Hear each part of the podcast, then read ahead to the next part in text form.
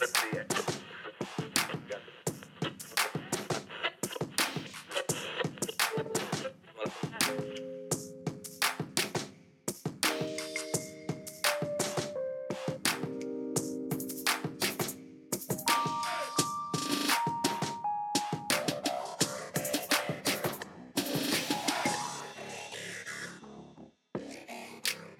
Bonjour et bonjour et bienvenue dans ce nouvel épisode de Recosic. Euh, on va vous parler de musique que l'on veut vous faire découvrir ou redécouvrir. Et quand je dis on, c'est moi, Arnaud, et mon partenaire dans le crime. Oh, oh. Comme à chaque fois, il y aura chacun une Recosic, puis un petit truc en plus qui nous a fait réagir. Et comme la dernière fois, on commence avec toi, Auroro. Et ta reco, quelle est bien et qu'est-ce que c'est? Marocco, c'est Fantastic Damage de LP.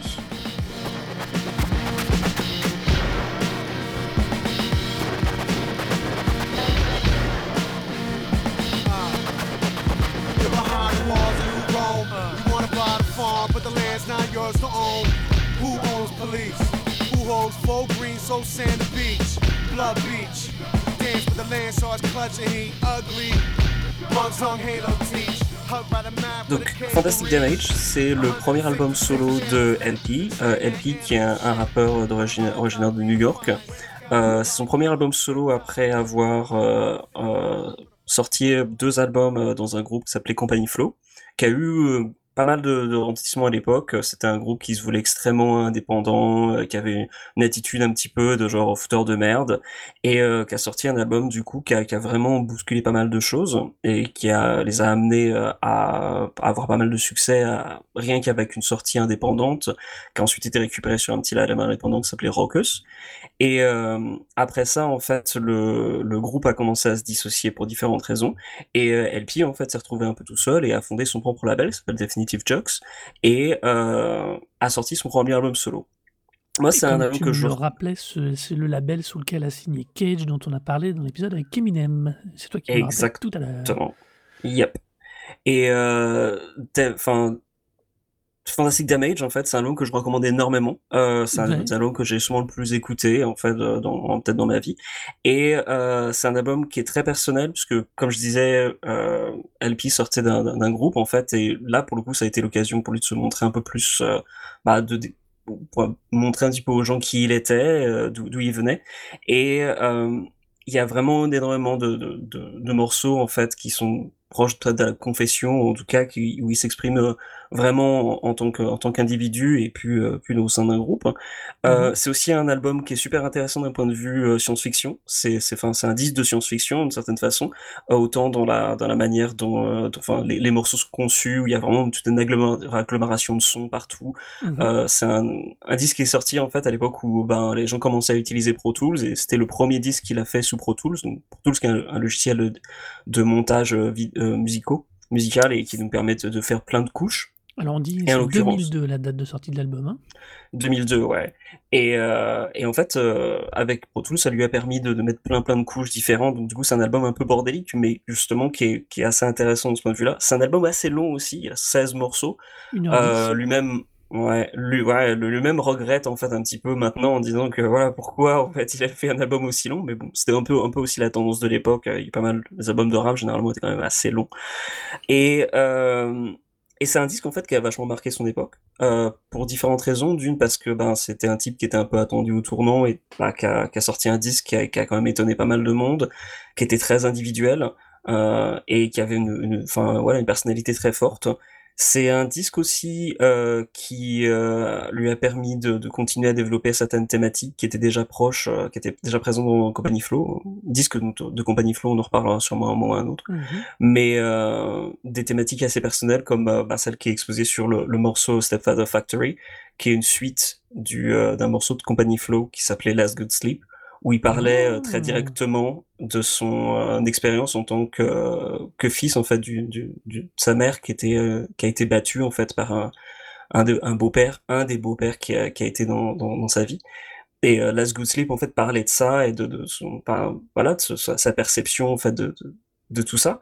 Et euh, dans Stepfather Factory, en fait, il, il développe encore plus le, ce, ce, ce, rapport en fait à, euh, à aux, aux, hommes en fait euh, qui euh, s'insèrent dans les vies des, de femmes euh, qui sont là peut-être en, la recherche de, de quelqu'un pour pour combler une certaine vide dans une dans une famille et qui vont se trouver des, des mecs qui vont juste exploiter les gens et qui se trouvent parfois être aussi alcooliques. Et euh, lui, en l'occurrence, euh, sur le morceau euh, Stepfather Factory, justement, il développe toute une, toute une histoire par rapport à ça, toute une thématique. C'est vraiment un album extrêmement dense, avec vraiment beaucoup de, beaucoup de, de beaucoup de différentes émotions et, et c'est vraiment un album que je recommande énormément. Alors du coup, je suis très curieux de savoir toi ce que tu en as pensé. Ce que en as pensé. Euh... Alors, qu'est-ce que j'en ai pensé de cet album? J'ai surkiffé, mais à un niveau, c'est ouais. euh, une super. Alors clairement, alors Contextualisons. Je ne connaissais absolument pas. Euh, c'est super marrant ce que tu dis. Alors déjà, c'est du, c'est du, coast, du East Coast, c'est du New York. Tu l'entends tout de suite. Tu as l'impression, il y a des moments, euh, il y a eu des morceaux, j'ai eu l'impression de réentendre euh, toute, une, toute une époque euh, de musique, du rap, euh, vraiment des années 90, euh, vraiment fin 90. C'était vraiment étonnant, mais de la bonne version, quoi. Mmh. Euh, tu vois? Et puis il y avait il y a vraiment des morceaux où il y a une putain de sonorité de la soul que j'adore, hein, mais de la soul encore mieux produit, quoi et juste, j'adore moi, je trouve ça très, très fort. Alors, toute la partie, son quoi, c'est enfin c'est super quoi, c'est une dynamique. Alors moi 1:10, c'est pas assez long, soyons clairs. Donc clairement, hem, j'ai à peine écouté l'album d'après et j'ai pas eu le temps de finir, donc je pense qu'il faudrait que je reprenne, heu faut, que je creuse un peu plus longtemps. Je sais pas comment il évolue musicalement, mais moi, cet album-là, mais garanti direct dans mes, euh, dans mes top, dans mon top 10. Quoi. C'est, euh, même si je le, je le connaissais pas, mais direct dans mon top 10 parce que euh, c'est, c'est, c'est vraiment un truc que tu écoutes à fond. Et à fond, et tout le temps. Par contre, là où c'est super intéressant, c'est que c'est encore un de ces albums, particulièrement quand tu es modérément anglophone, qui a une vraie double couche. Ça veut dire que ouais, le son, le mix, ouais. tout est ouf. Et puis quand tu tends un peu plus l'oreille, que tu reprends les paroles, euh, moi la deuxième, voilà, même à la troisième écoute, il y a des paroles que j'ai seulement saisies qu'à ce moment-là, tu fais waouh, monsieur déconne pas. Monsieur a un truc à dire, il le dit. Euh, c'est. Enfin, du coup, ça rend, le, ça rend l'écoute encore plus forte et tu passes d'une écoute waouh musique à une écoute waouh émotion que euh, que, que, enfin, qui est pas courante, qui est. Euh, il donne une bonne énergie, mais tu vois, une énergie euh, super positive, mais plus zen, tu vois, parce qu'on va. Euh, dans son parcours, on va du coup pouvoir reparler de Marocco à moi derrière, mais on est typiquement là. Oui. Non, mais c'est il y a un lien évident, enfin, et clairement, mais euh, il y a vraiment dans ce qu'il produit là, dans ce qu'il a fait lui sur cet album solo, euh, une force, une énergie, un aboutissement à quelque chose dans la façon de dire, de vouloir t'éclater le cerveau, de te le retourner, te le râper dans tous les sens pour te donner du bon son et que derrière quand t'écoutes tu te rends compte que merde le mec il y a c'est pas c'est pas juste du bon son c'est du bon son c'est des bonnes paroles ça a un sens ça te dit quelque chose et euh... ah non non ça m'a vraiment euh... je te dis moi je suis resté d'abord scotché sur le son et je suis resté euh, définitivement calé euh, à cause du texte. Quoi. C'est. Alors, moi, c'est plutôt le Dr. Elno et The Prime Mantis qui m'a complètement fracassé. En plus, il y, a, y, a, je sais pas, il y a tout dans ce truc. Ça me rappelle du De La Soul, mais avec des vraies paroles. quoi. Et c'est ça. ça oh, tu déconnes, De La Soul, ça a des vraies ouais, paroles. Je suis un peu méchant, j'exagère. Mais pas beaucoup. Mais voilà quoi. Mais et, si. et, et, un truc que j'ai bien aimé aussi, c'est que. Mm et même si son vocabulaire, il est pas, euh, il est pas gangsta, je sais pas comment dire, tu sais, il est pas, euh, il est pas non, ça, mais il est incroyablement, euh, enfin, c'est vraiment, c'est vraiment East Coast, tu vois, c'est New York, mais au sens large, quoi. C'est pour moi, c'est pas, c'est pas non plus les gangs, de, le, le, les espèces de rappeurs de certains rappeurs de New York, c'est vraiment, c'est, j'allais dire, c'est de l'argot, mais c'est pas le mot juste, parce qu'il n'y a pas vraiment d'argot en anglais. Euh, Bah si, c'est pas tant que c'est du slang en fait, c'est que en fait il y, a une énergie qui est propre à New York en fait. C'est un, un, disque extrêmement New York. Je sais mm. pas si t'as vu le, le, le, clip du euh, pour le un des gros singles en fait de cet album. En gros, c'est le morceau.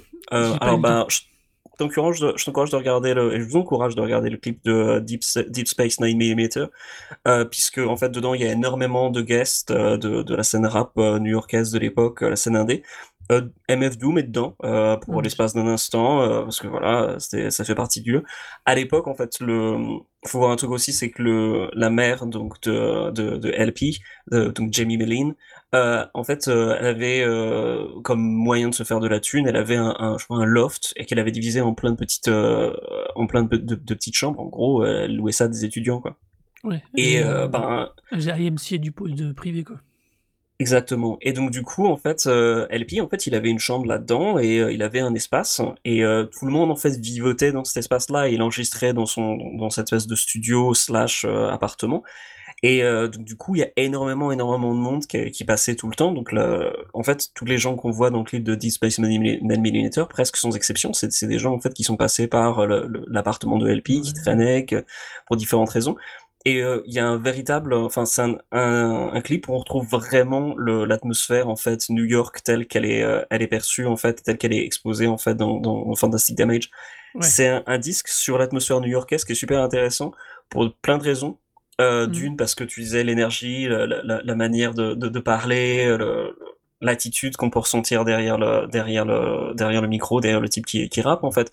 Mais en plus de ça, c'est un disque. Alors quand il est sorti donc en 2002 Mmh c'est un disque qui est sorti donc l'année d'après, le 11 septembre, et que quand il a été, quand il a été chroniqué, euh, en fait, les gens ont fait genre, ah putain, il y a plein de morceaux qui sont sur le 11 septembre, et lui, en fait, euh, LP, a fait genre, bah, en fait, non, euh, il y a un morceau, donc c'est Accident Don't, Accidents Don't Happen, qui a été écrit après le 11 septembre.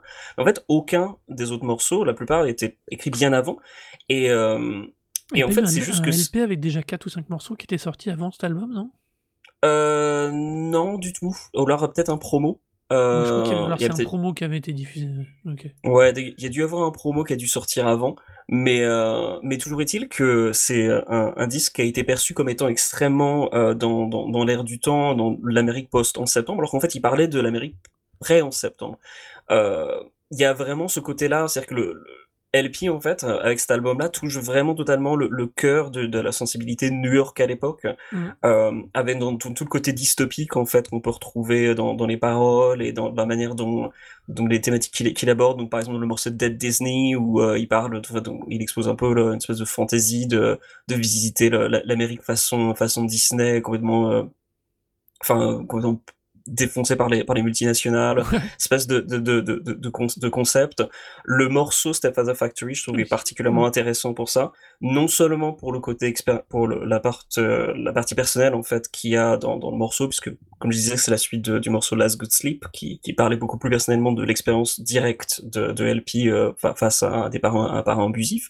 Mais en fait, le, le morceau, en fait, parle euh, d'une, enfin, d'une sorte d'histoire où quelqu'un vend, en fait, des robots des robots beaux-pères, sauf que on crée des robots beaux-pères, mais en fait qui repliquent exactement le même attitude que des beaux-pères abusifs. C'est-à-dire que c'est des androïdes, mais qui vont être, euh, euh, comme il dit dans le morceau, alimentés à l'alcool et qui vont avoir les, mêmes rapports en fait complètement, euh, enfin abusifs que, que peuvent avoir des êtres humains qui sont aussi des, des beaux-pères de ce genre. Et je trouve que c'est non seulement intéressant sur le fait que c'est un, morceau de, de, rap de science-fiction, quoi, mais mhm. en plus le fait que ce soit un morceau qui parle du fait qu'on pourrait créer un android, mais qui répliquerait en fait les mêmes euh, travers que euh, la réalité, pour moi, ça, ça, ça me fait extrêmement penser à ce qu'on voit actuellement avec des logiciels qui peuvent être utilisés pour faire des entretiens d'embauche, mais qui vont avoir des traits, euh, des, biais racistes ou sexistes en fait. Alors que c'est censé être des algorithmes qui n'ont pas ce genre de choses, mais la manière dont ils ont été conçus fait que ils répliquent en fait ce, ce, ce genre de choses. Et euh, ça, pour moi, ce, ce genre de, enfin, ce morceau-là et tout ce qu'on peut voir dedans, en fait, a euh, une bonne, c'est une très bon exemple en fait du, du, côté un peu visionnaire en fait de, de LP, mm. qu'il le veuille ou non, et c'est le genre de type qu'on peut l'écouter en interview en ce moment dans le dans le podcast de Open Mike Eagle, où il parle en, passant en vue toute sa sa carrière. C'est un type qui jamais ou rend jamais euh, dira oui j'ai vu j'ai vu le futur, genre non, c'est vraiment pas son truc. mais il y a vraiment tout ce côté vraiment très avant-gardiste et très futuriste qu'on retrouve dans, le, dans, dans tout l'album, quoi. Mhm. mais il y a ce, côté avant-gardiste, moi, qui en même temps, qui rattache à son intime, très régulièrement. il y a vraiment un truc qui m'a fasciné parce que ça m'a renvoyé, et après, quand j'ai lu, lu sa bio, ça m'a fait penser à des auteurs de SF un peu plus du, du, Golden Age, donc à Dick. Mais vraiment, il, dit qu'il l'aime. Donc, alors ça, je ne savais hmm. pas, mais ça m'a fait penser. Ouais, ouais. il y a vraiment un truc dans cette façon de d'utiliser son médium, de se faire une espèce de projection et de en même temps d'arriver à ramener malgré tout ça à son, à son personnel, à son intime, à ses propres réflexion et ça c'est vraiment enfin ça fait partie de cette capacité de lecture de l'œuvre que j'aime beaucoup de fin de cet album en tout cas. Moi qui me que qui fait que vraiment c'est c'est vraiment euh, ah non non c'est vraiment une super découverte cet album. C'est euh, il est en plus il a un paquet de références euh, qui tournent plus ou moins récemment. C'est vraiment étonnant parce que avec des doubles jeux de mots des triples jeux de mots parce que quand Laserface Warning si tu veux mais laser L A Z E R Face, tu ne me mm. feras pas croire qu'il n'y a pas une double référence entre les lasers tout court et puis le Leatherface euh, de Texas Chainsaw Massacre. Oui, oui, oui. il y a, enfin, surtout quand tu, par rapport derrière, euh, faire attention euh, au coup dans le visage et tout. Enfin, tu te dis, ouais, bon, ok, ok. Tu vois, il y a, y a une vraie construction, quoi. Et ça, c'est, ça, moi j'aime bien, quoi. Il y a un vrai, vrai truc. Il y, a un, j'ai du mal, enfin, si tu veux, j'ai du mal à mettre un vrai. Euh, comment dire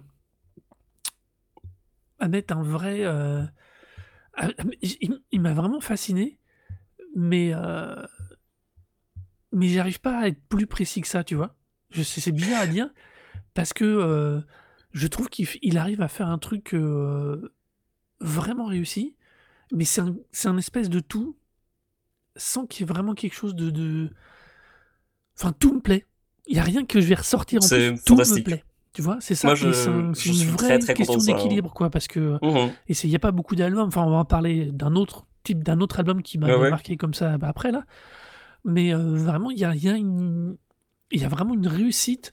Et je pense qu'elle passe le temps parce qu'on parle d'un album de 2002, on dit qu'il mmh. faisait référence au septembre, mais que lui, il avait écrit les trois quarts avant, donc tu vois. Mais il y a une intemporalité dans cet album que j'aime beaucoup, beaucoup, beaucoup, beaucoup, beaucoup, beaucoup, parce que Quelqu'un de compétent pour l'écrire maintenant, ça ne choquerait pas du tout. Non, et je suis tout à fait d'accord. C'est un disque qui est justement, euh, du fait de ses thématiques, mais aussi de la manière dont il est conçu, de manière assez bordélique, mais en même temps euh, plein d'énergie et d'inventivité, fait que justement, ça reste toujours un peu un album de rap du futur, euh, sans, sans être genre un truc, enfin sans vouloir dire que c'est du rap progressif, c'est vraiment une étiquette un peu débile. pour le coup, c'est vraiment un truc encore très très contemporain et et on peut encore voir, je pense encore maintenant des, des, gens influencés par, par par son impact. En tout cas, ça a été le premier, enfin un des premiers albums à sortir sur euh, le label de LP, donc Definitive Jokes, et ça a créé après toute une toute une mouvance puisque enfin le, le label en lui-même a eu toute une identité et, a amené des tonnes tonnes d'artistes différents et consignés dessus, bah, notamment Aesop Rock, euh, Cage, euh, Mr Leaf. Il y a une longue longue longue liste d'artistes vraiment exceptionnels qui ont, rythmé en fait le le, le, le rap indépendant à l'époque et pour la plupart, mmh il y en a beaucoup qui sont encore là, mais euh, qui, euh, voilà, l'époque Def Jocks, hein, puisque les, à la base, le label voulait s'appeler Def Jocks, mmh et euh, le, ils avaient déposé le nom, sauf que c'est une référence à Def Jam, et donc Def Jam a envoyé une, une lettre disant genre non, vous n'avez pas le droit de faire ça. et donc fait bon bah du coup on s'appelle Definitive Jocks, et puis bon bah tout le monde en fait appelle le label Def Jocks quoi. C'est juste que d'un point de vue légal, le, label s'appelle Definitive Jocks. Mais, euh... mais c'est tel... enfin, on tombe toujours sur la, la, musique est comme un des milieux où la question des droits, des mmh. très très très très tendu quand même. Hein. Ça peut vite devenir très très compliqué. Tout à fait. Ah, hum, juste pour passer vite fait en, en, le morceau Stepfather Factory, donc j'en parlais, c'est comme le morceau dixième morceau quand même. Euh, avant ça, il y a quand même un paquet de, de morceaux vraiment exceptionnels comme Deep Size 9 mm que je parlais avant, mais enfin, le premier morceau, Fantastic Damage, il est fou. Euh, bah, il y a trois couches, il y a trois beats en fait, il y a trois rythmiques mm. en fait euh, sur le morceau euh, Fantastic Damage, le premier morceau, euh, parce que voilà, il, il, testait des trucs quoi. C'est vraiment. Je ce que tu disais tout à l'heure, bordélique. C'est trop travaillé, tu vois. Je le vois pas comme quelqu'un de bordélique. Je pense que c'est quelqu'un qui suit son feeling, mais il a une méthodologie, il a une façon de travailler. Il est pas Mmh, bordélique parce que c'est trop, c'est trop ciselé, tu vois. Euh, je retenais si j'avais lu une anecdote récente que, dont je ne suis pas tout à fait sûr de la véracité, mais qui disait que par exemple Michel-Ange pouvait passer 4 ou 5 heures à regarder un bloc de pierre avant de mettre le premier coup. Mais quand il démarrait, il savait, il avait réfléchi intégralement à la manière dont il allait procéder, tu vois? Alors du coup, on, semblait so- soit il était bordélique parce que finalement, tu avais l'impression qu'il démarrait dans tous les sens, mais en vérité, lui savait où il allait. Mais en vérité, il avait tout était parfait, avait une méthodologie.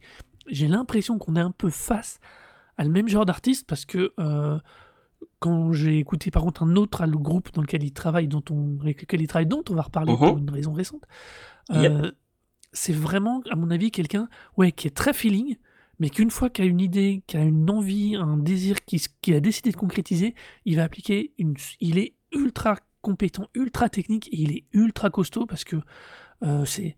Enfin, la qualité de prod de cet album de 2002, quoi. Pour un mec dont c'est pas non. Alors, ok, il avait, il avait pas mal aidé à Vite fait une école. Ouais, puis il avait fait une, vite fait un peu euh, une, une école d'ingénieur du son, mais euh, Ouais. assez vite fait au final. C'était un bon technicien, mais on est au-delà du Mm. technicien, là. On Non, est non, c'est- mec qui produit quelque chose, qui a une âme, qui a un corps, quoi. C'est. euh, Non, non, Bah, ça vaut super le coup, quoi.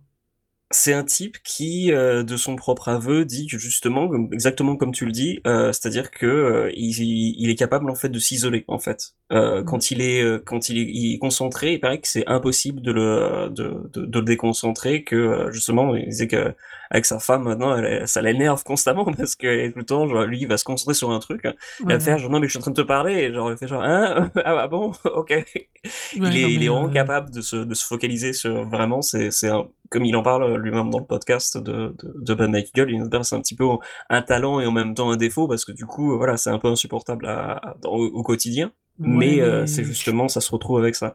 Je suis pas surpris, c'est- vraiment le profil. Enfin, tu vois, ça correspond Mm. vraiment euh, au profil du mec qui est dans, qui est, enfin, du coup, qui travaille énormément et qui a donc une, un niveau Ouais. de technicité qui lui permet de s'exprimer de façon assez géniale, quoi. Et d'ailleurs, on en revient d'ailleurs à lui parce que euh, moi, je voudrais juste évoquer un Ah, non, dernier non. truc sur lui. Vas-y. vas-y, vas-y. Non, mais en fait, j'avais, un- j'avais un truc en, en plus à dire. euh, Vas-y, vas-y. j'aurais- J'aurais, des milliards de choses à dire, mais le, le truc en plus à dire, c'est que pour le voir en fait travailler, euh, il y a une vidéo en fait qui existe d'une mission qui Oh. s'appelait euh, ah merde ah putain je- ça va me revenir mais en gros c'est une émission où il bandait les yeux en fait de différents producteurs hein, et il les mettait au hasard, il les mettait dans un magasin de disques il les faisait choisir au hasard euh, trois euh, trois vinyles en fait et euh, Mhm. il les faisait rentrer chez eux et après il les filmait en train de bosser et à faire un morceau à partir de trois disques pris au hasard et euh, ça s'appelle Rhythm Roulette voilà Rhythm Roulette c'était un truc fait par euh, le, le webzine Massapil Ouais, et euh, il y a encore les vidéos sur YouTube, c'est c'est absolument génial, il y en a plein vraiment super intéressants, mais celui sur LP est parfait parce qu'il prend vraiment trois disques pourris au hasard pris dans les bacs à soldes, il les paye, il rentre chez lui, on le voit bosser sur une, une- un instrumental et ça sonne exactement comme un truc de LP. Euh, en l'espace de euh, peut-être euh, quoi une heure de boulot, bien sûr résumé sur un- une vidéo de quoi un quart d'heure même pas, et c'est génial, c'est vraiment fascinant, on voit vraiment travailler et, et modifier les, les sons et, et le faire en plus avec une attitude totalement genre, à, dire genre putain c'est vraiment de la merde et puis faire un truc vraiment cool et faire genre non enfin bon ok c'est pas terrible mais et il enchaîne il a vraiment il se commente lui-même en me disant genre bon bah je suis pas très bon mais on va voir ce qu'on fait quoi. Et, il a vraiment l'impression de- et on a vraiment l'impression qu'il il le croit en fait il fait genre oui je oui c'est ça bien sûr que t'es pas très bon mais oui Mais ça me rappelle euh, quand tu suis euh, il y a quelques années quand on voyait les euh, ah ça va me dire quand on voyait les digital paintings qui, a- qui fleurissaient sur YouTube où les artistes se filmaient en train de dessiner, il y en avait certains qui rajoutent, qui mettaient pas de musique, qui laissaient, euh, qui commentaient ce qu'ils faisaient. Et, euh, Mm. euh, je me souviens d'avoir vu euh, un truc qui a disparu d'ailleurs, un travail de Jim Lee que j'aime beaucoup Mm. moi dans le style ouais euh, qui travaillait et qui, euh, là, arrivait aux deux tiers fait non mais il y a un truc vraiment qui pas j'aime pas l'équilibre machin. Et euh, c'est oui. On pouvait dire que c'est du de l'illustration de comics c'était un cover donc tu pouvais dire qu'il y a mais on sait très bien que c'est une couverture donc il y a un jeu de dynamique dans la page et qui d'un seul coup euh, parce que c'est en étant numérique commence à corriger ajuster à reprendre ses lignes tous ses traits et, tu fais que tu vois qu'il corrige le truc et c'est et tu vois que l'avant l'après ouais il y a vraiment un truc il y a vraiment et c'était super intéressant d'avoir le processus créatif du gars quoi et euh, Mm. typiquement de toute façon tout ce qui ouvre les processus créatifs c'est super intéressant euh, quel que soit ce qu'on aime. Hein, c'est oui, à fait. super intéressant. Il y a, il y a, il y a plein. Il y a... Faut, faut pas avoir peur de fouiller d'ailleurs à ce niveau-là, parce qu'il y a des trucs de processus créatif dans plein, plein, plein de domaines. Alors après, des fois, c'est plus ou moins passionnant, mais il y a vraiment, dans le cadre du processus créatif, c'est vraiment intéressant d'avoir la personne qui commande son travail parce que très souvent, une fois qu'elle est dedans, ce que tu vas commenter quand tu fais en même temps, en vérité, c'est ton fil de pensée à toi. Et du coup, mmh. très très vite, tu as la construction de la pensée de la personne par rapport au processus créatif. Et du coup, comment elle va assembler des briques pour ajuster, modifier et obtenir le résultat qu'elle veut, qu'elle veut faire partager. Et je trouve ça. Enfin, super, je trouve que c'est un des trucs les plus passionnants que offre du coup maintenant la, joie de tous les l'internet, c'est cette capacité de voir et d'appréhender et de voir comment on est loin aussi des fois euh, les, processus de création et la capacité de réflexion des personnes sur leur propre travail. Et ça c'est passionnant quoi. Bah, je me permets de rester sur la bande dessinée deux secondes. Euh, il y a une émission justement par Naoki Urasawa, donc mm-hmm. l'auteur de 20th Century Boy, Monster, Billy Bat, euh, en fait, il fait une émission au Japon qui s'appelle Mamben et qui est disponible en version sous-titrée sur YouTube et un peu sur Dailymotion, où en fait il vient filmer pendant une semaine avec une équipe euh, des différents auteurs de manga. Il les filme euh, discrètement, il et puis après en fait ils font un commentaire ensemble. Ils, ils visionnent en fait le ce qui a été filmé avec mmh. les auteurs et euh, Yorozawa à côté et ils discutent ensemble, ils font des pauses, des genre ah pourquoi tu fais ça? Ah tiens tu fais ça comme ça moi je fais ça différemment et c'est super intéressant aussi c'est vraiment un truc assez fascinant à, à, regarder si on est intéressé par euh, par ces auteurs de manga parce que pour le coup euh, il y a du vrai boulot d'analyse et de voir les différentes méthodes de travail de, de, de plein d'auteurs de différentes générations. Mmh Mais c'est Pour revenir sur LP, ouais, je finis juste. C'est il y a les, les tout premiers commentaires audio de certains réalisateurs qu'on avait sur les premiers sur les DVD, les premières belles éditions DVD, avant que ça soit un peu euh, une semi-arnaque. Il y a certains commentaires audio. Il y a encore des réalisateurs quand tout, tu regardes tous les euh, films de Del Toro ou de Peter Jackson, quand il y a un commentaire mmh. audio avec eux, c'est super passionnant.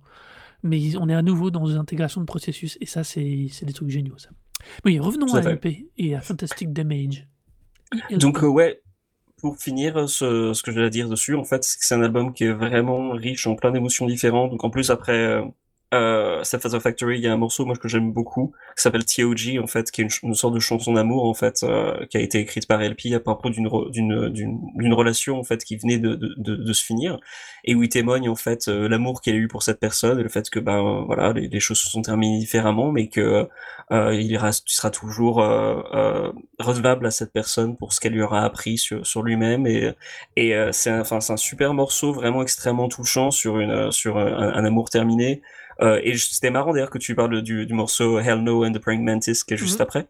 Parce que pour moi, c'est aussi un, un, cet enchaînement est juste parfait.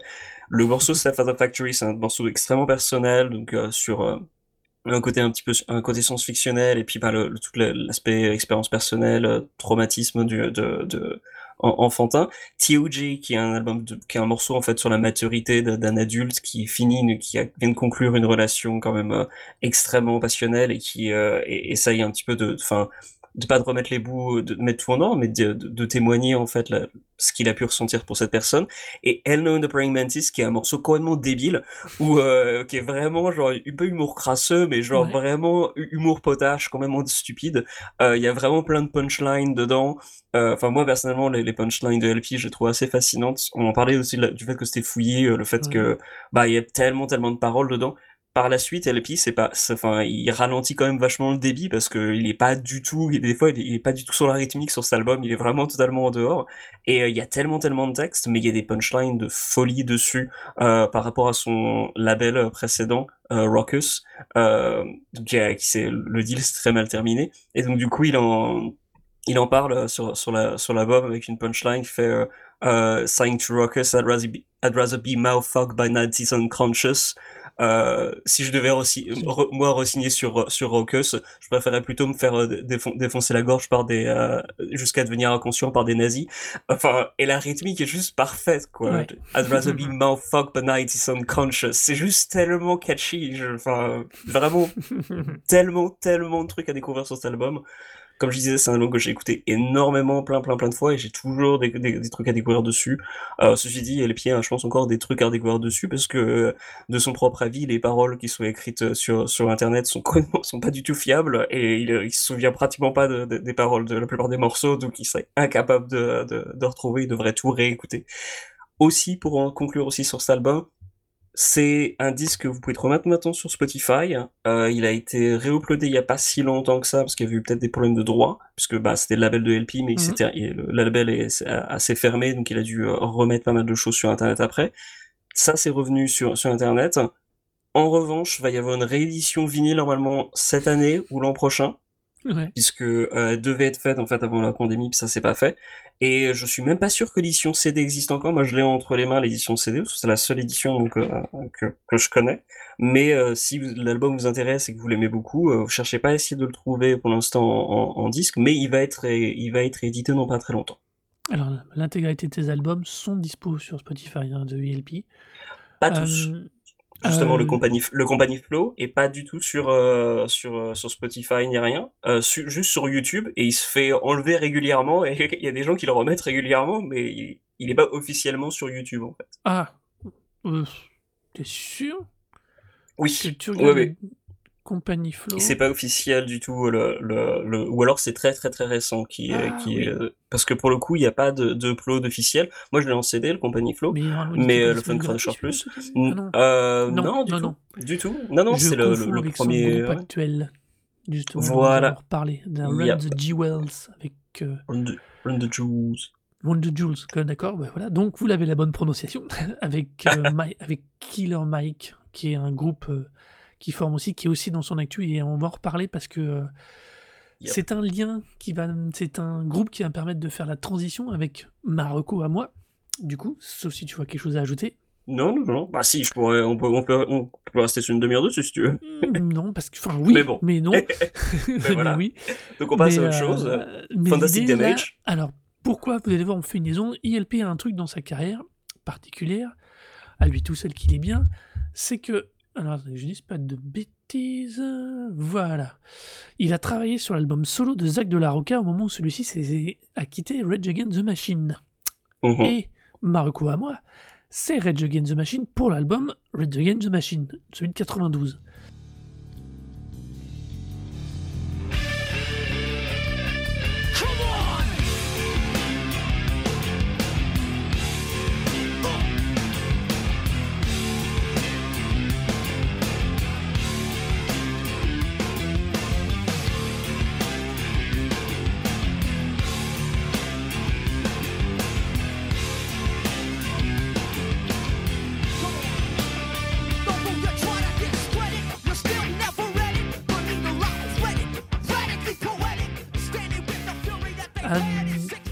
Je reparle maintenant de Red Against Eh ben, parce que justement, on, on a.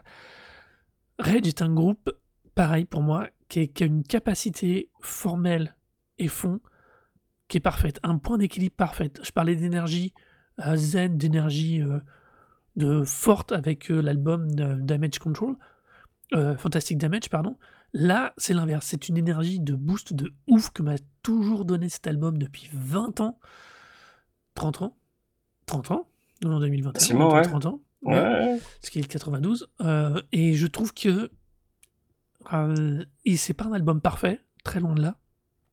Mais il a ce truc. Pas très loin, Ce truc d'équilibre qui est vraiment ouf. Il n'y a pas de morceau acheté, il y a une construction, il y a une façon de progresser.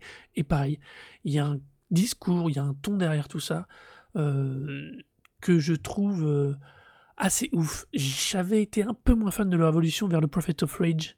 Euh, à là au départ de, de horrible Prophet of Rage. Voilà. Après, maintenant, puisque il y a une vraie réunification euh, de de Rage de Machine, qu'il y ait une nouvelle tournée qui est annoncée en 2022.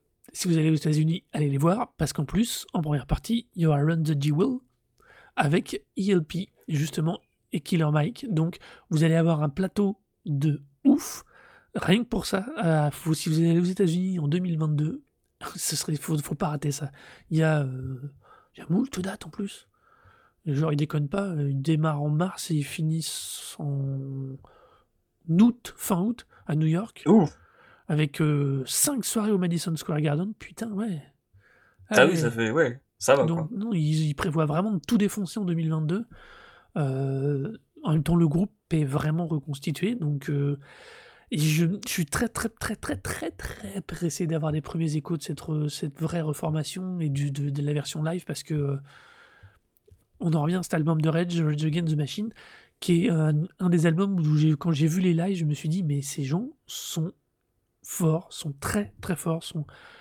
Ce que tu ressens dans l'album, tu le retrouves sous une autre forme, mais tu le retrouves quand même dans, dans cet album et sous les lives, et c'est ouf. C'est hallucinant cette capacité à te transmettre une énergie, à te transmettre finalement, de délivrer un message. Et cette décorrélation qu'on fait très couramment, particulièrement autour de ce groupe, entre le fond et la forme, les gens leur font dire l'inverse de ce qu'ils disent, et euh, c'est quelque chose qui m'agace profondément. Euh, je l'avais évoqué une fois dans un truc en plus, mais euh, là, définitivement, ça m'agace très, très, très profondément. Against, c'est un groupe à gauche. C'est des idées de gauche. C'est une- ce sont des gens intellectuellement qui portent un discours. On ne peut pas décorréler leur musique de ce qu'ils disent. Euh, Non, c'est même assez. C'est tellement évident en fait dans les paroles. Voilà. Parce euh, que je, c'est incompréhensible. Enfin, moi, j'ai passé en revue vite fait un petit peu les, parce que j'ai écouté l'album forcément, mais Mhm. j'ai vu un petit peu les, les, les, les explications par rapport au texte et autres. Donc, le morceau Bomb Track, euh, en live, il l'expliquait que ça avait, c'est- d'ailleurs, c'est sur le- une des versions live de- du morceau, c'est lié aux droits des natifs américains. Mhm. Sur Killing in the Name, les premières paroles de Killing in the Name, c'est une référence directe à la présence de, de membres d'extrême droite dans la, dans la police. Oui, et à Euh, à la et, euh. Ouais, et il référence même euh, un sujet qui est très important en ce moment dans euh, l'université, qui est la question de la décolo- décolonisation euh, Les des, voilà, des, listes de lecture, des curriculums, euh, dans Take the Power Back, et il parle Mm. explicitement de ça, quoi. Donc c'est quand même un groupe où tu regardes toutes les thématiques qui sont abordées dès le premier album, c'est que des thématiques de socialo, euh, socialo-communiste de sinistre mémoire, si, euh, si euh, je peux me permettre de prendre cette, cette, cette expression désuète. Mais voilà quoi, enfin, Ou pour le ouais, clairement. Ouais, voilà, exactement. Non, mais voilà, c'est, enfin, c'est vraiment un groupe extrêmement à gauche, et c'est vrai que c'était choquant. Je crois que c'était même dans le premier épisode de Rocosic que ta prom- ton premier truc, c'était un coup de gueule par rapport à, au fait que c'était exploité que par, les par des gens. utilisaient ça, Rage Against the Voilà, Machine, en et, utilisant et dit euh, genre, Take the Power Back. Euh, c'est pas sans c'est comprendre, ouf! sans, sans comprendre que c'est enfin des Trumpistes quoi sur Take the Power Back. Enfin juste ça va pas quoi. C'est en l'antithèse du il, discours. il- il voyait juste le, le, le refrain en fait. Oui, genre, oui. mais vous avez pas écouté les, les, les couplets? Parce que pourtant ils sont super explicites Ah quoi. oui, et La, puis la, question du, de, de du curriculum, elle est explicite, elle est dite de manière tellement explicite que quand je l'ai réécouté euh, tout récemment, je me disais genre, waouh, on dirait un pamphlet euh, de- que distribué par des, des, militants étudiants euh, à l'exté- à l'extérieur d'une université quoi. C'est vraiment gros quoi. Mais c'est euh, c'est euh, c'est un truc là pour le coup, euh, je m'en suis rendu compte en regardant complètement autre chose dans la culture américaine de décorréler, de chercher pardon, à décorréler par moment certaines formes, certains fonds, ou à des fois les réassembler de façon euh, complètement starbée, euh, complètement opposée et pas non plus dans la meilleure des choses.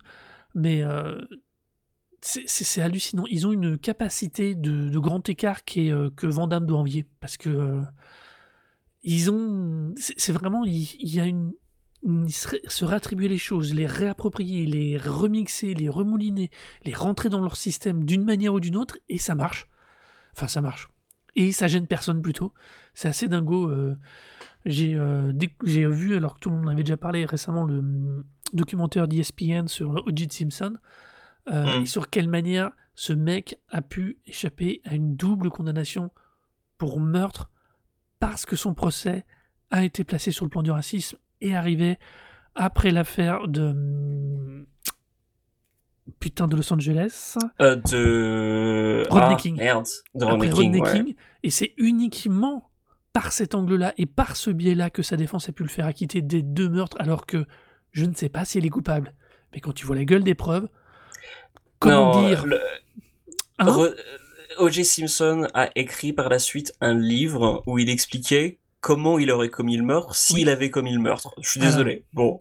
Le, alors, il rien écrit avec, alors rappel, pour le, alors, si tu veux vraiment beaucoup d'imagination, donc. Euh. il a beaucoup d'imagination. Euh, son ghostwriter euh, dans, la, dans, la, dans le reportage parlait et disait, disait que très souvent, il démarrait des phrases, il expliquait des choses comme s'il les avait fait en disant et en rajoutant si je l'avais fait. Oui, voilà. Il faut jamais oublier en plus euh, il a tué sa femme, mais quelqu'un et un de ses amis qui étaient là, et c'est là, mm. et que ce livre-là, les droits redescendent à la famille de l'autre victime, parce qu'elles ont saisi le bouquin pour pas qu'ils puissent faire de l'argent à l'époque dessus. Donc, heureusement. C'est, enfin, de toute façon, c'est un. Jetez un œil sur ce euh, documentaire de ESPN, il est sur euh, Disney Plus ou Netflix? c'est, ça, c'est la bonne question. En fait. non, non, bah, je sais plus du coup, je pense que c'est Disney Plus, je sais plus parce que de toute façon Disney en rachetant la Fox et ils ont récupéré des choses hallucinantes. Euh, mais passons. Mais donc voilà, on est dans ce type de décorrélation et, euh, et ça me sidère. Et je trouve que Rage Against the Machine du coup bénéficie d'une énorme aura musicale, mais n'a et en Europe, pour moi, n'a pas non plus, n'a beaucoup moins cette aura politique. Et il y a beaucoup de gens que je connais, même des gens dans mon entourage, qui des fois les écoutent sans même avoir vraiment prêté attention au texte. Alors par contre, oui, ça demande une forme de bonne culture américaine de l'histoire de l'Amérique parce que ils sont quand même très dessus, c'est logique.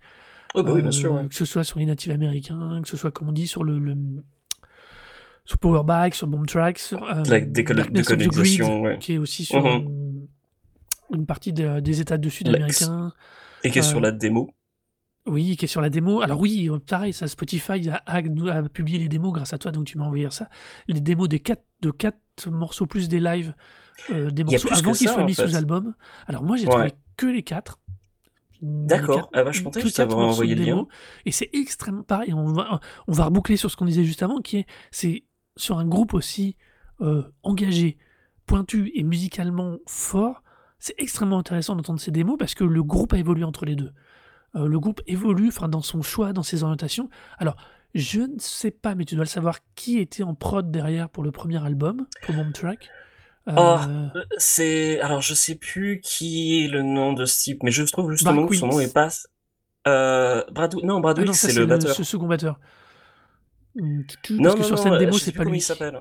Non, non, non. Alors, c'est alors d'accord. Je savais pas que c'était. Il était pas sur la démo, mais en tout cas, euh, le je trouve que le, le, la prod en fait du premier a rien d'exceptionnel. Elle est pas mauvaise du tout. Ah Mais ce qui est ce qui est justement intéressant par rapport aux démos, parce que pour le coup moi j'ai pu écouter, alors je sais pas pourquoi je t'ai pas envoyé ce lien là, mais sur le sur Spotify il y a l'édition des rééditions pour les 20 ans de, de du premier Edge Against the Machine, donc il y a en fait mmh toutes les démos, les 12 démos du euh, de, de l'époque avant la sortie du, du, du disque et donc ce qui les a fait signer. Il y a des morceaux qui sont inédits de, de l'album, qui sont d'ailleurs euh, assez médiocres et qui sont d'ailleurs intéressants de ce point de vue-là, parce que tu peux voir que non seulement ils ont bien appris de, de, leurs erreurs en fait entre la, leur démo et l'album, mais ils ont euh, en revanche ils avaient les des titres, les titres qui ont été conservés ben, en fait, ils sont tous à peu près identiques, en fait. La démo a euh, de la reverb sur la voix et sur la caisse claire, qui est une très très mauvaise décision pour la caisse claire, c'est insupportable. Mais pour le coup, euh, en dehors de ça, à part genre euh, la, la manière de peut-être les notes qui sont jouées au début de Killing in the Name of, qui sont un peu différentes, mais c'est tout quoi. Le reste, c'est exactement la même chose. Donc il y a vraiment une, enfin, une vraie connaissance du groupe, de, de, de, ce qu'est-ce qu'ils voulaient faire, en fait, une véritable orientation clairement définie. Euh, ah, je vois plus de variables, c'est marrant, tu vois, dans les quatre que j'ai écoutés, parce que j'ai compris pourquoi je ne l'ai pas trouvé, parce qu'ils ont mis la même pochette, et j'ai pas vu dans ah. mon qu'il y avait écrit 20e anniversaire spécial édition, donc oui. Euh, sur Spotify, il y a bien l'intégralité, plus trois morceaux live, euh, dont le fameux Take the Power Back, du, uh-huh. de Vancouver, qui est une putain de tuerie ce morceau. Il fait 6 minutes, pardon. Euh, donc, euh, non, non, mais celui-là, celui je l'avais vu sur YouTube par contre. Euh, c'est voilà, c'est ce que ça en revient à ce que je disais. En plus, on est toujours sur ce premier album. C'est cette capacité à garder ça. Par contre, pour revenir à ce que tu disais, moi j'ai trouvé que dans l'album démo, dans les quatre que j'avais écoutés, mm. qui étaient Bomb Track, The Narrow, euh, pas Killing in the Name, j'avais pas vu celle-là, Clear the Lane. Je trouvais qu'il y avait, il y avait quand même pas mal de variables alors pas énormément, mais qui avait un ajustement ultra bénéfique, mais il y avait pas mal d'ajustements qui rendaient le truc vraiment, euh, qui donnaient leur son vraiment, tu vois. Je trouve qu'avant c'était plus diffus, plus moins raffiné au sens euh, pas euh, esthétique, mais au sens pétrolifère, tu vois. On raffine. Mmh J'ai vraiment l'impression que la démo est bien, elle est brute, mais que l'album il est ouf parce qu'il est raffiné, quoi. C'est la même. Ont ils ont surtout, je pense, énormément bossé ensemble parce qu'il y a vraiment un gros groove sur cet album. la, section rythmique est dingue. Puis alors, le jeu de, de Tom Morello est super intéressant parce qu'il joue sur une, euh, une guitare qu'il a modifiée lui-même. Je me souviens avoir mhm. lu ça dans un vieil interview euh, dans un magazine de guitare que j'avais trouvé en bibliothèque. Et c'est une guitare qu'il a modifiée lui-même, quoi. Et du coup, il arrive en fait à mêler des, des riffs à la genre euh, P. Jimmy Page ou à la Tommy Iommi de, de Black mhm. Sabbath. Et il mélange ça en fait avec des effets en fait qui sont des effets de guitare, mais qui qui manipule en fait comme si c'était une platine de DJ quoi. Il a la même altitude en fait que le Bomb Squad de, de Public Enemy avec une guitare et il groove avec tout le monde. C'est vraiment super intéressant quoi. Euh, un truc moi que je trouve aussi assez intéressant par rapport à, à Zach de la Roca, c'est que déjà l'une c'est lui qui a, qui a eu l'impulsion du, du groupe. C'est lui qui voulait faire un truc de, de rock avec des, avec des éléments rap. Le nom du groupe, c'est lui qui voulait l'utiliser parce que ça devait être le nom du premier album de son groupe précédent, qui s'appelait Inside Out. Et alors juste une petite interlude sur, sur Inside Out, parce que je trouve c'est un, groupe assez intéressant. C'est un groupe, euh, alors c'est un groupe en fait pas super intéressant lui-même, mais qui a donné lieu à deux entités super intéressantes, parce que d'une Rage Against the Machine et un autre groupe qui s'appelle 108, euh, donc 108, qui est un groupe euh, qui était fondé par le guitariste de Inside Out, qui est un groupe de hardcore euh, de, dont Zach de la Roca était le, le, le chanteur.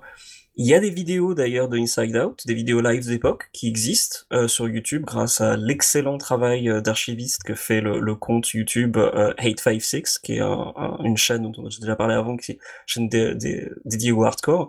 Et euh, le mec, c'est un inconditionnel, le mec qui tient la chaîne, c'est un inconditionnel de Rage Against the Machine, exact de la Roca, et il a réussi à faire, euh, à retrouver des vidéos en fait de Inside Out, donc des vidéos d'époque d'un jeune Zach de la Roca sur scène avec son groupe de hardcore euh, qui a la même attitude, hein, c'est vraiment la même chose, genre les speeches avant, avant tous les morceaux, le gros engagement. Donc elle est totalement dans la continuité. Mais Inside Out, en fait, quand ça a splitté, ça a donné donc non seulement à Rage Against the Machine, mais aussi un autre groupe qui s'appelle 108, qui est un groupe mm-hmm. qui était fondé par le guitariste qui voulait s'orienter plus sur le Krishna.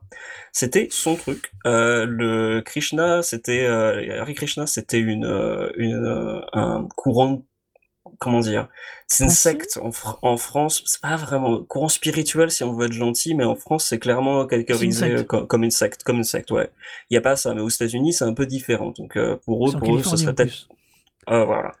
Et ben, New York aussi, puisque à l'époque, euh... ah mais non, le CBGB c'était à Los Angeles. Los Angeles. La salle de concert. Ouais. Tu m'as mis un doute là, du coup, non, non. Non, non, t'as as bien raison. C'est à Los Angeles et le, la salle de concert, il y avait beaucoup de concerts de hardcore qui se passaient. Le CBGBs, en fait, à côté, il y avait des mecs de Krishna, en fait, qui donnaient en fait de la bouffe gratuite.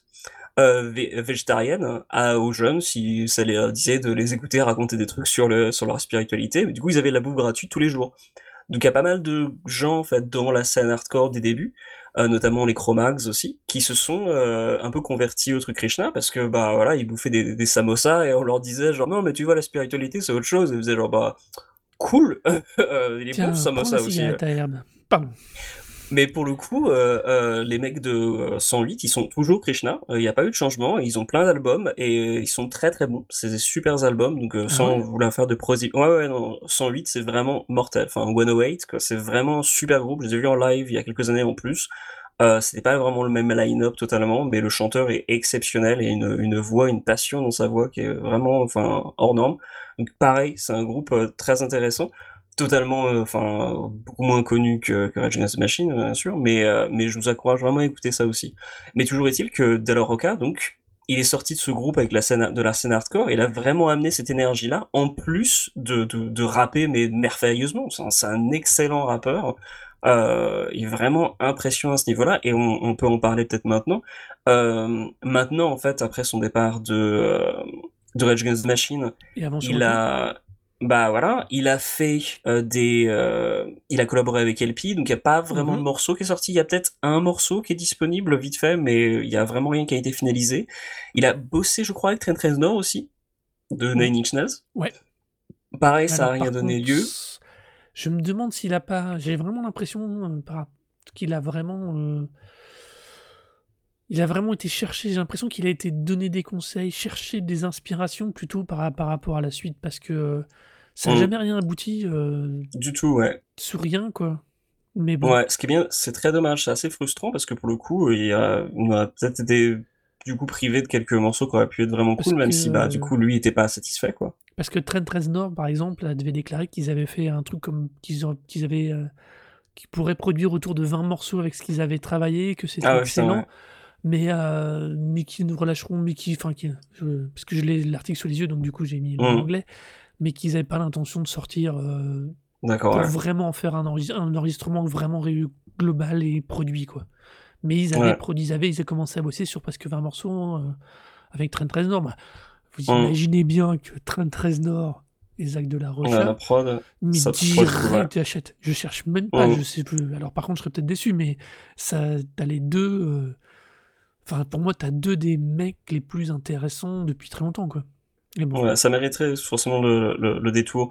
Ceci dit, De La Rocha, entre-temps, il a quand même posé sur quelques morceaux, mh. donc il a un groupe qui a fait, je crois, 1 ou 2 albums live ou en tout cas 1 ou 2 albums, heu, ça s'appelle quelque chose comme Like a Lion, je sais plus Mmh comment ça s'appelle, mais il est aussi sur un morceau de drum and bass de Ronnie Size, heu, Ronnie Size and Represent, heu, pour le morceau Center of the Storm, qui est un morceau de 7 minutes de drum and bass où il rappe dessus. C'est énorme, enfin, c'est vraiment un super morceau et puis, ben, tout récemment, il est sur, heu, les albums de Run the Jewels, heu, il est Ouais. sur, heu, un morceau à chaque fois de des albums de Run the Jewels à partir du second.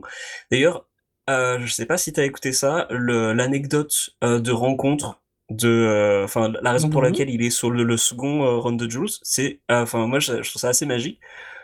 Selon ce que dit le ils étaient en route pour enregistrer le second album. El-P a envie de se de boire un un jus de fruits ou un jus quelconque.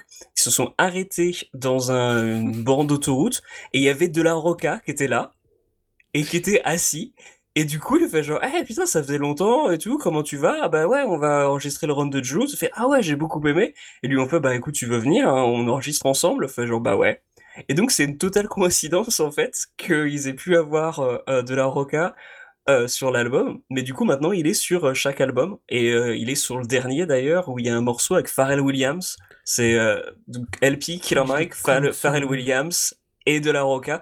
Le morceau est exceptionnel. Je je le trouve, c'est un des meilleurs morceaux du dernier album de du 4e de Run the Jewels et c'est ouais, c'est vraiment vraiment, vraiment fou et il a fait un peu de live d'ailleurs avec Run the Jewels et ben, il a rien perdu de sa sa niaque, hein. De La Rocha, il est même maintenant, il doit avoir quoi quoi?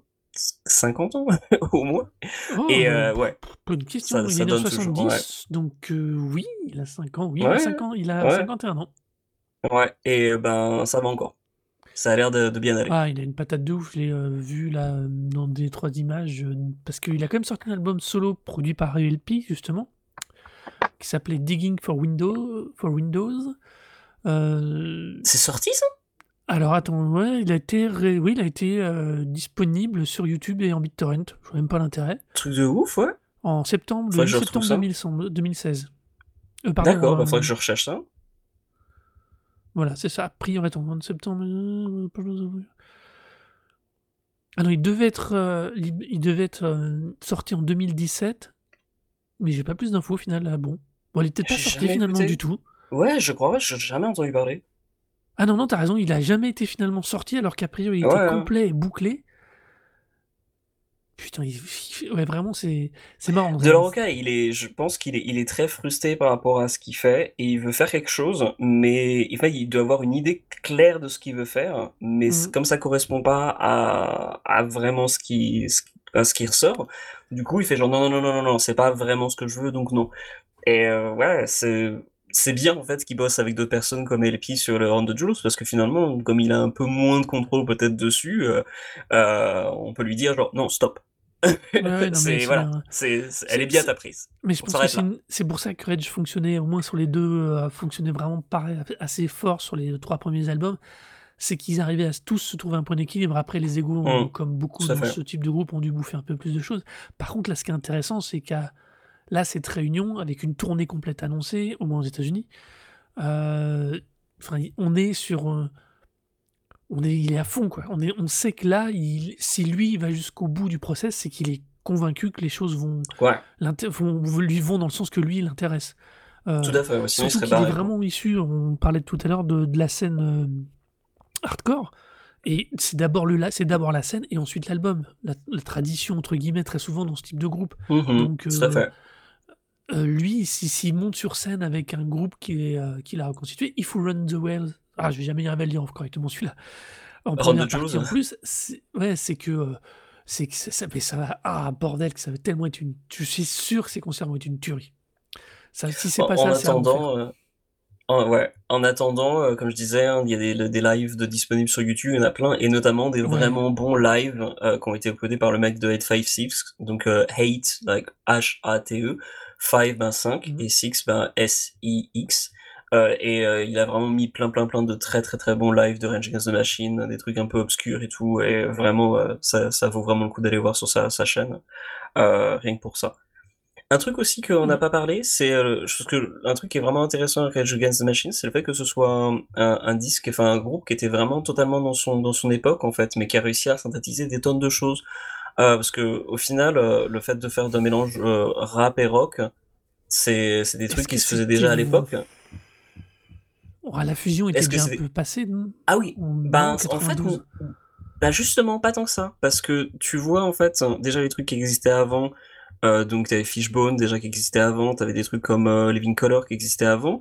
Faith No More, c'était très populaire encore à l'époque et notamment, ben, le morceau épique où, Mike Patton rappe très, très, très, très mal, mais ça c'était, bah, justement un très bon exemple de dire genre: «Waouh, je peux faire un groupe de rap et rock et rapper beaucoup mieux et heu et heu, ça marchera peut-être». Donc heu, d'1 il y avait ça et puis, bah, puis même les Red Hot Chili Peppers qui existaient bien déjà depuis pas mal d'années.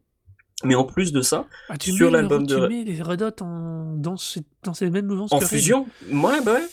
Bah, bien avant, parce qu'ils étaient là au moins, ben, depuis 80, mais c'est le la fusion, ben, funk et rock, quoi.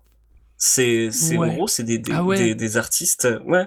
Tu vois le le le vraiment le mélange de toutes ces cultures et hem Mmh. et un truc qui est assez marrant en fait avec, heu, le le Rage Against the Machine que j'ai découvert juste en regardant son Discogs, c'est que, heu, Maynard James Keenan de Tool est en featuring sur, heu, un des morceaux. Il est sur Know Your Enemy et en même temps, il y a un crédit pour, avoir, en gros faire de la rythmique sur, des poubelles pour, heu, Stephen Perkins, qui est un membre de Jane's Addiction et en fait, c'est en gros, c'est la scène, heu, c'est, heu, 2 éléments de la la scène, heu, rock, enfin rock alternative californienne, quoi. C'est-à-dire que c'est Ouais, un ouais, disque qui a réussi à synthétiser des tonnes de choses, qui étaient aussi exploitées par il d'autres art il artistes. déjà derrière, il était déjà plus loin. Le le le chant portait le truc un cran plus loin, tu vois? Le style de la Ah rocade oui, tout à fait. Ah il mais tout amenait le à fait. un déjà que plus loin pour moi. Il était déjà dans un dans le dans le je sais pas dire, je je vois je je tu vois, je enfin, c'est Rage, quoi, donc ils font ils Ouais, font mais ils ont non, mais c'est clair, Mais je trouve que justement ils ont ils ont réussi à pousser le truc un cran un cran plus loin, quoi. Enfin les tous les riffs de de de cet album-là, enfin la plupart, dirais peut-être qu'il y a 2 morceaux que je trouve moins bons, hem, je sais plus c'est, c'est peut-être le 8 et le 9, heu, que je trouve un poil moins bons, mais globalement, enfin, c'est que des riffs super classiques, très, très, heu, Led Zepp, très Black Sabbath, heu, enfin, il y a vraiment de et mais c'est des riffs originaux, c'est-à-dire qu'il a ce ce même touché, mais en même temps, il amène des trucs super différents, le groove derrière avec le la section rythmique qui est vraiment dingo, puis alors le le flow de La Rocha qui est vraiment totalement enfin, qui est très un peu Rakim, heu, Run DMC et compagnie, mais qui qui pareil, il enfin, il dépote et il amène quelque chose de très Mmh. différent, mais c'est un groupe qui justement est réussi, en fait, à s'incorporer dans cette scène et à pousser tous les éléments qui qui qui composaient le le l'ADN de leur groupe au maximum, en fait. Heu, d'autres groupes ont fait des trucs totalement différents, bah, Maynard James Keenan dans Tool, personnellement, je suis pas super client de Tool, mais c'est vrai que c'est quand même son c'est un truc super unique. Heu, pareil, Jane's Addiction, c'est très différent. Ouais, on pourra reparler de Tool à une occasion plus tard, mais peut-être, mais hem, voilà, ou pas, mais mais toujours est-il que, voilà, ils avaient quelque chose vraiment vraiment particulier. Et c'est un album qui est, je trouve, super intéressant parce qu'il ressort totalement du lot par rapport à tout ce qui existait avant. Bon, heu, Faith No More, c'est très c'est très, très cool, mais c'est aussi très, très différent. Mais justement, il y a il y a vraiment ce caractère, et cette personnalité, cette énergie c'est qu'on fait que daté pour le coup. comment tu oses dire des choses méchantes sur Face No More? Oh là là. Mais j'ai pas dit que j'aimais pas, qu'il faut quand même reconnaître que ça ça pue C'est très 90 quoi. Ouais, mais ça ça fonctionne encore tellement bien quand même. Ah! J'ai Enfin pas dit que ça fonctionnait pas. Je dis juste, heu, ceux-là, eux, ils sont typés, tu vois? Ce qui est pas le cas du tout de l'album dont on parle, de Rage de Against de Rat. Un un un petit peu. Il y a quelques passages, genre justement le le l'intro, je trouve, de, hem, ah, heu, de Take the Power Back. Heu, alors c'est pas l'intro heu, musicale, mais juste le le petit texte que sort De La Roca avant en disant genre: «Ouais, un un nouveau texte pour éveiller les consciences» et j'étais genre: «Waouh, vous êtes Ouais. super jeunes les gens». Mais y a voilà, c'est juste des petites touches globalement. Il y a il y a quelques petits trucs un peu datés, mais globalement c'est un disque limite intemporel justement parce qu'il draine tellement de choses différentes, hem, de de ce qui se faisait avant et qui le plus valable malgré tout, mal c'est un disque aussi qui préfigure aussi beaucoup ce qui se fait dans Korn et par la suite, parce que Korn c'est très, très, justement influencé rap, heu, dans les premiers albums. C'est en gros des instrus de Cypress Hill joués avec des instruments de musique, heu, autres que des platines et puis, ben, un type Mmh. qui faisait du chant totalement différent. Mais, hem, justement, enfin, Rage Against the Machine, c'est un truc qui a amené un un courant totalement différent et même maintenant quand on essaye de faire un truc similaire, j'ai réécouté, il y a pas longtemps, heu, genre il y avait un morceau sur lequel faisait un featuring le chanteur de Slipknot, heu, Corey Taylor. Il faisait un un featuring sur un groupe horrible qui mélangeait justement rap et rock. En théorie, sur le papier, c'est exactement la même chose que Rage Against the Machine, puisque c'est genre un peu funky avec des riffs un peu, heu, genre classique rock et un mec qui rappe dessus. Mais c'était de la merde en barre! C'était incroyable! C'était nul! En plus, c'est c'est Corey Taylor de de Slipknot qui rappe dessus, donc un type qui sait chanter, mais qui devrait s'arrêter à faire que du chant et surtout ne pas rapper et hem, c'est vraiment dingo de voir genre: «Waouh, vous faites exactement la même chose que Rage Against the Machine, sauf que c'est de la merde». C'est Oui, vraiment, vraiment fou. mais ça montre bien la le le tour de passe-passe entre guillemets, enfin la ou la capacité de compréhension de du de du groupe à l'époque de cette d'assembler les choses comme ça, d'obtenir ce résultat sur Mmh. cet album quoi. C'est c'était pas donné quoi. Mais bon. Eh bien, je pense que nous avons dit plein de choses, fait, heu, bien le tour de la question très largement. Qu'en penses-tu donc? Oh oui, je suis tout à fait d'accord. Eh bien, puisque notre nous allons passer au petit truc en plus et comme on parle souvent de Spotify, tu vas revenir du coup sur Spotify, c'est ça? Voilà, exactement, parce que, heu, ça fait bien longtemps que, heu, je me dis à chaque fois genre: «Putain sur le truc en plus, je devrais parler de Spotify», parce que c'est vraiment un service qui mais chute en qualité je trouve, de de mois en mois, d'année en année.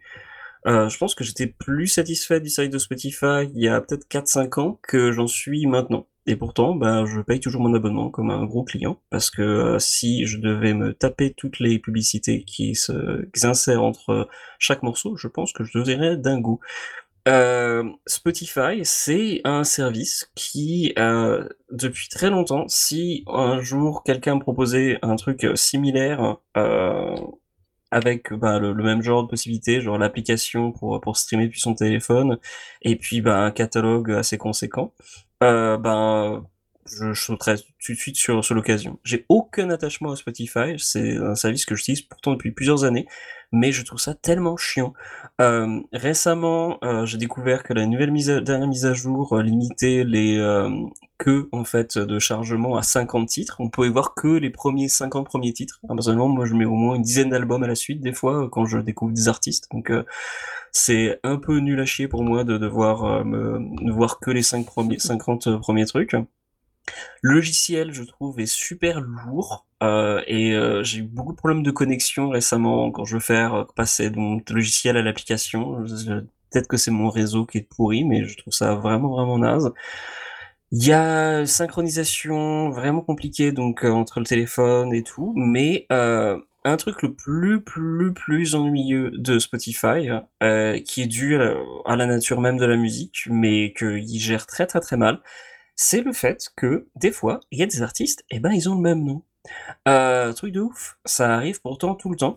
Et on peut pas compter le nombre de fois où dans les, heu, playlists de nouveaux morceaux, je me retrouve avec des artistes qui ont le même nom d'autres artistes, mais qui ont rien à voir Et ça, Spotify, c'est un truc qu'ils ne savent pas gérer. Et, c'est fou de se dire que c'est un, un, logiciel qui a autant d'années d'existence, qui est en plus maintenant inséré à fond dans le dans l'industrie musicale, puisque c'est quand même à, de eux que viennent beaucoup des, des, des revenus des grosses majors maintenant avec le streaming. Et malgré ça, si euh, un artiste qui s'appelle aussi Rihanna euh, sort un titre qui n'est pas de Rihanna, eh ben tous les gens qui écoutent Rihanna vont se taper le morceau quand même dans leur, dans leur recommandation parce que bah, c'est le même nom. Genre, bah oui, mais c'est pas le même artiste. Oui, mais c'est le même nom.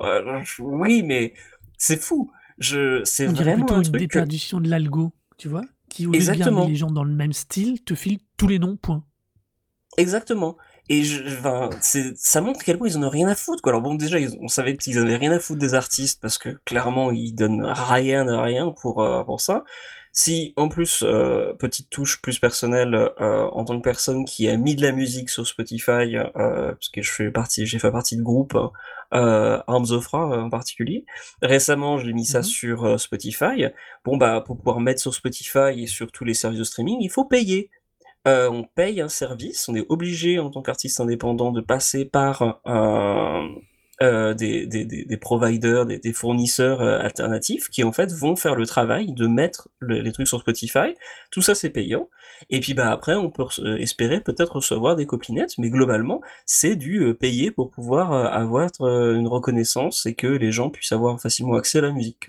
C'est, enfin voilà, c'est un système d'exploitation qui qui est juste complètement voué à perte pour, euh, pour les artistes, qu'on est tous un petit peu obligés d'utiliser et qui est effectivement, pour en tant que consommateur, en revanche, je trouve ça très très pratique parce que ça me permet de découvrir plein d'artistes et de, de bah, après trouver d'autres choses à, à, à, conseiller, mais surtout des choses que je peux acheter ensuite que je peux acheter en physique, parce que bah, c'est toujours la meilleure façon de rémunérer, rémunérer les artistes, hein, passer par, par, par, le physique, quel qu'il soit, t-shirt ou juste un disque vinyle ou un CD ou autre, mais toujours est-il que Spotify, mais qu'est-ce que c'est nul Et c'est fou à quel point ça devient de plus en plus nul. Alors je voilà. pense très très honnêtement que c'est ton niveau de filtration, de recherche, Spotify n'est peut-être plus fait pour toi, tu vois, du fait de la largesse, de, l'immense largesse du catalogue. Après, moi qui l'utilise à l'inverse que depuis très récemment, puisque jusqu'ici je m'en servais pas du tout, euh, je fonctionnais pas qu'avec ça, je fonctionnais pas trop avec ce genre de plateforme tout court. Euh, je dois avouer que moi je m'y retrouve assez bien euh, même si j'ai du mal avec l'affichage, quelle que soit la plateforme, par exemple, typiquement, là, le coup de Rage Against the Machine, ça m'agace. Ça m'agace parce que c'est deux fois la même pochette, et comme je leur fais que modérément confiance sur le classement, euh, j'ai pas fait gaffe, comme le titre n'était pas clairement réindiqué en dessous, mais en petit caractère, j'ai absolument pas vu qu'il y avait l'édition 20e anniversaire, qui en plus était placée dans l'ordre chronologique de la discographie en tout premier. Ce qui est complètement Parce que c'est la dernière sortie. Bah euh, parce qu'il y a la démo dedans, donc euh, j'imagine que. Enfin bon, passons. Euh, donc ça m'a agacé. donc tu vois, moi c'est juste que je vois les limites du truc pour ce que moi j'en fais et j'arrive à les contourner pour pas que ça m'emmerde trop. mais je pense, toi, c'est plus que l'outil n'est plus du tout adapté à toi, quoi. Je dirais. Ben, envoyez-moi des mails avec des recommandations. moi, tout ce que je veux, c'est que ce soit connecté sur l'AstFM parce que je suis encore un gros client et euh, j'utilise encore le service de Last.fm depuis 2006, donc j'ai des stats euh, d'écoute de absolument tout ce que j'ai écouté depuis 2006. Et je veux continuer à conserver mes stats. C'est oui, c'est totalement idiot. Hein, c'est voilà, mais j'ai tous mes concerts dessus aussi. Hein, genre tous les concerts auxquels je suis allé, toutes les listes sont euh, classées par euh, par année. Euh, si tu me demandes combien de fois j'ai vu Converge, je peux te répondre en, en comptant ça d'année en année quoi. C'est important. Non, c'est totalement idiot, mais je peux te le dire, bien. alors, musique, je suis nul. bon, sur ces entrefaits, donc si je vous dis um, The Crystal Method, Orbital, Korn, Dust Brother, Marilyn Manson, Prodigy, Tom Morello, euh, Slayer, Incubus, tout ça dans un seul et unique album. Et je dis bien un seul et unique album. Vous pensez à quoi? Alors, si vous pensez à la bande originale du film Spawn, c'est que vous êtes aussi vieux que moi et qu'en plus vous avez aussi mauvais goût que moi.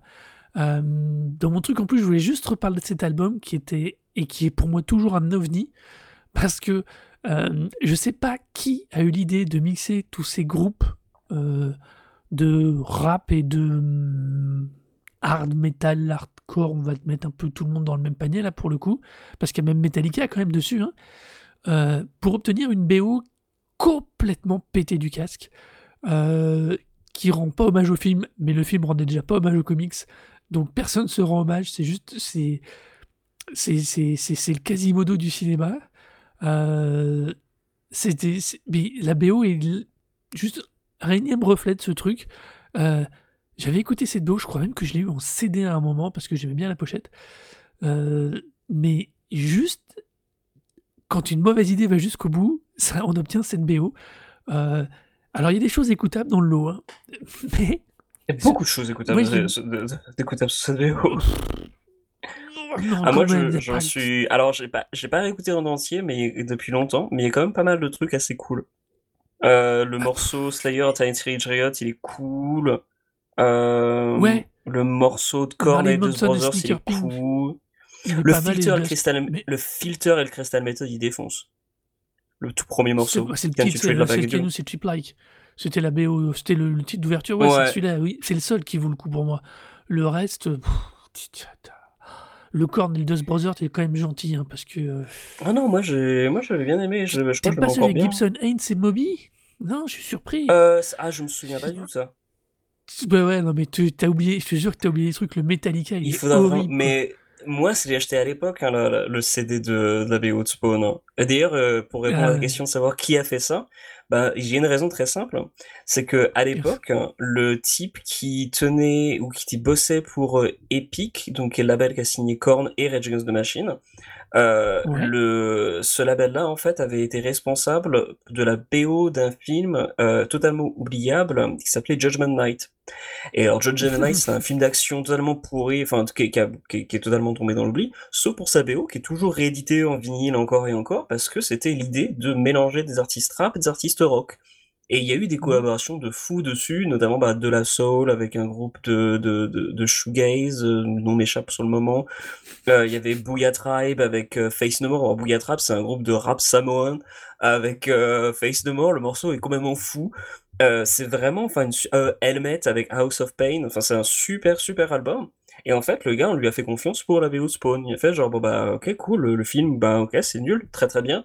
ça veut dire que je peux faire ce que je veux. Et donc, du coup, son idée, c'est de dire, genre, qu'est-ce qui est vraiment euh, novateur actuellement bah, C'est la musique électronique. On va faire des artistes rock avec des artistes musique électronique. Et euh, c'est la raison pour laquelle la BO de Spawn existe, en fait. C'est que le type, on lui a donné carte blanche. Parce que la BO précédente a fonctionné à fond, quoi. Mais non, c'est parce qu'il y avait eu l'effet. Euh, putain, c'est pas Monster of Rock, c'était quoi? Deux ans avant, il y avait eu ce mix avec. pour moi, c'est un truc qui est dans la lignée de Run DMC et Aerosmith tu vois C'est dans cette logique-là de mixer les interprètes. Ouais, c'est plus mais c'est dans l'idée de se dire, oh, quand on les mixe, si on prend les, si on prend que des bons, ça peut être bon. Euh, non, non, non, non, non, je te jure, mec, c'est de la merde. C'est, non, non, c'est pas bon, bordel.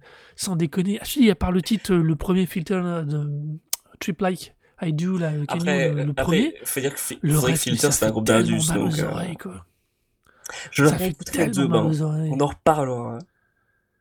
Mais voilà, donc c'était juste, si vous êtes jeune, c'est clairement marqué si vous avez moins de 30 ans, vous avez entre, si, oh, oui. on va corriger. Si, si, si, vous avez 30 ans et moins, écoutez ça, ça vous donnera une idée de ce que certains osaient produire à l'époque. Je reconnais un seul truc à ce truc-là, à cet album, enfin cette BO, c'est que franchement, ils ont été au bout du concept. Ils ont usé le truc jusqu'à la corde. Ils ont été jusqu'au maximum possible. On peut pas faire pire. On aurait sûrement dû pouvoir, faire mieux un moment ou un autre, mais là, on pouvait pas faire pire. Ils ont tué le concept dans l'œuf. Ils ont été au bout, ils y ont été. Mais non, quoi. C'est juste pas possible, quoi. C'est, c'est, écoutez, si vraiment vous avez plus rien d'autre à foutre, quand même. Hein. C'est, mais c'est, c'est mon truc en plus parce que c'est tellement, en plus, typique d'une certaine manière, à un moment de produire les choses où. Euh, c'était l'époque où tout, où l'électronique euh, explosait, mais où surtout les méthodes numériques permettaient de commencer à se dire ouais, viens, on prend tout dans tous les sens, si on mixe tout en même temps. Non, c'est un peu comme quand Photoshop a lancé les calques et que tout le monde s'est mis à dire oh, mais je peux être graphiste avec Photoshop et les calques. Non, non, non, c'est un métier, ça reste un métier, quel que soit l'outil. Et, euh, et voilà quoi. Et là, c'est typiquement ça. Juste qu'il y avait du pognon pour produire ce bordel. Euh, j'aurais quand même donné cher pour voir la gueule des mecs de cornes euh, parce que tout le monde s'est pas retrouvé en studio pour enregistrer, euh, quand ils ont dû entendre le résultat du truc, parce que euh, c'est pas les pires du lot, hein, comme tu disais tout à l'heure, mais euh, waouh, quoi. Ou Tom Morello avec son montage avec Prodigy, qui, qui- qui- qui- tes oreilles avec ça vont se transformer en chou-fleur. Mais Moi, moi, je moi, juste, juste à dire, c'est que quand j'avais 15 ans, c'était quand même vachement cool. Parce que c'est sorti en 97, donc je devais quelque chose avoir 15 ou 16 ans et avoir. L'époque, c'était bien. ah non, même en 97, c'était pas cool. Non, non.